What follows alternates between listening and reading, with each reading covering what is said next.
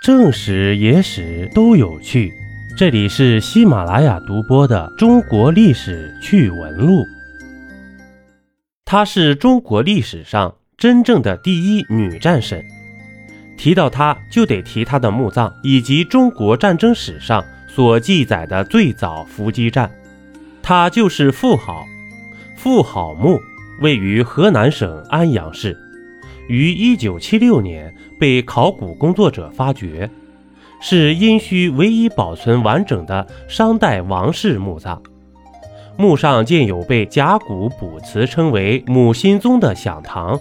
据说享堂原是商王武丁为祭祀妻子妇好而修建的宗庙建筑，尊其庙号为心。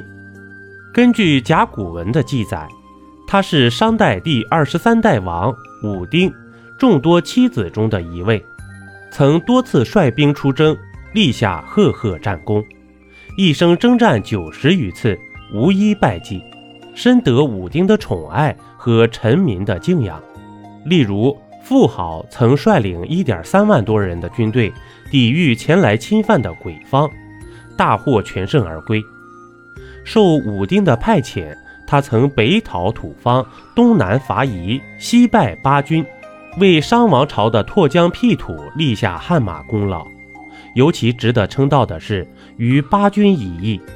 此役他率军设伏，在巴军退路设下埋伏，待武丁自东面攻来，巴军败退进入伏击圈，他率军杀出，两面合击，大获全胜。此役当为战争史上所记载的最早伏击战。除带兵作战之外，妇好还主持过各种类型和不同名目的祭祀、占卜等活动。武丁对富豪宠爱有加，不仅授予他独立的封邑，还经常向鬼神祈祷，以保佑他健康长寿。然而，富豪却在死后被丈夫配给多人做冥婚。跟花木兰、樊梨花这种虚构人物不一样，她是个货真价实的女将军，是商王朝的封疆大吏，甚至可以说商朝的强盛有妇好这位女将军一半的功劳。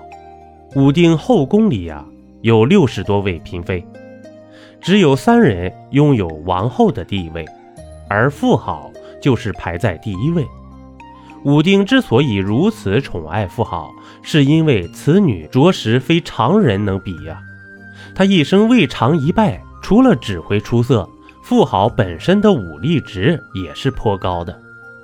殷墟遗址中，妇好陪葬墓出土的大量兵器，其中一件重达九公斤，装饰有双虎狮人纹，铭刻有“妇好”二字的大铜钺。九公斤的武器。平常人提着都费劲，更别说拿着它上战场了。所以说呀，这位妇好将军果真是巾帼不让须眉，红颜更胜儿郎啊！除此之外啊，他还是商朝的大祭司，会屠宰，会占卜，据说还能与鬼神对话。商王武丁对其极度宠爱，每当妇好凯旋，他都会亲自出城相迎。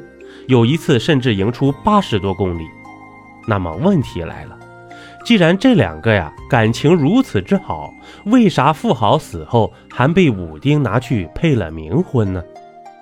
其实啊，事实并没有那么可怕。富豪死后，武丁破例将他葬在了自己的墓室旁边，还特许他有独葬的巨大墓穴，可享受独葬的隆礼待遇，这在商朝可不多见。即便这样，武丁还觉得不够，他率领儿孙们为妇好举行了多次大型祭祀，还为妇好配了冥婚，将他的幽魂先后许配给了三位先世的商王，因为他觉得有伟大的先人共同照看妇好，他在阴世里就能得到足够的关怀。那么，这算不算超越时空的爱情呢？一杯故事，一口酒。这里是历史绞肉机，我是金刚经。本集播完，感谢收听订阅，咱们下集呀不见不散。